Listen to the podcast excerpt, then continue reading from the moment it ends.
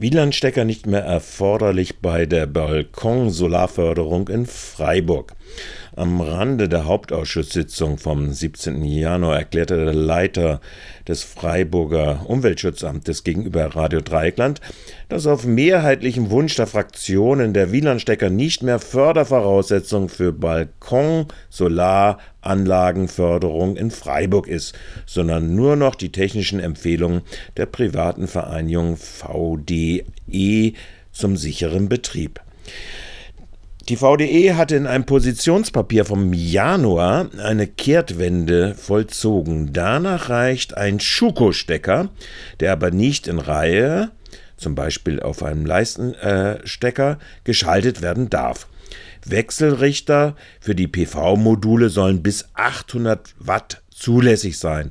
Darüber hinaus sollen die Stromversorger Rückwärtszählungen von privaten Haushalten bei Einspeisung ins Netz zur Anwendung bringen. Soweit unsere Service-Tipp des Tages.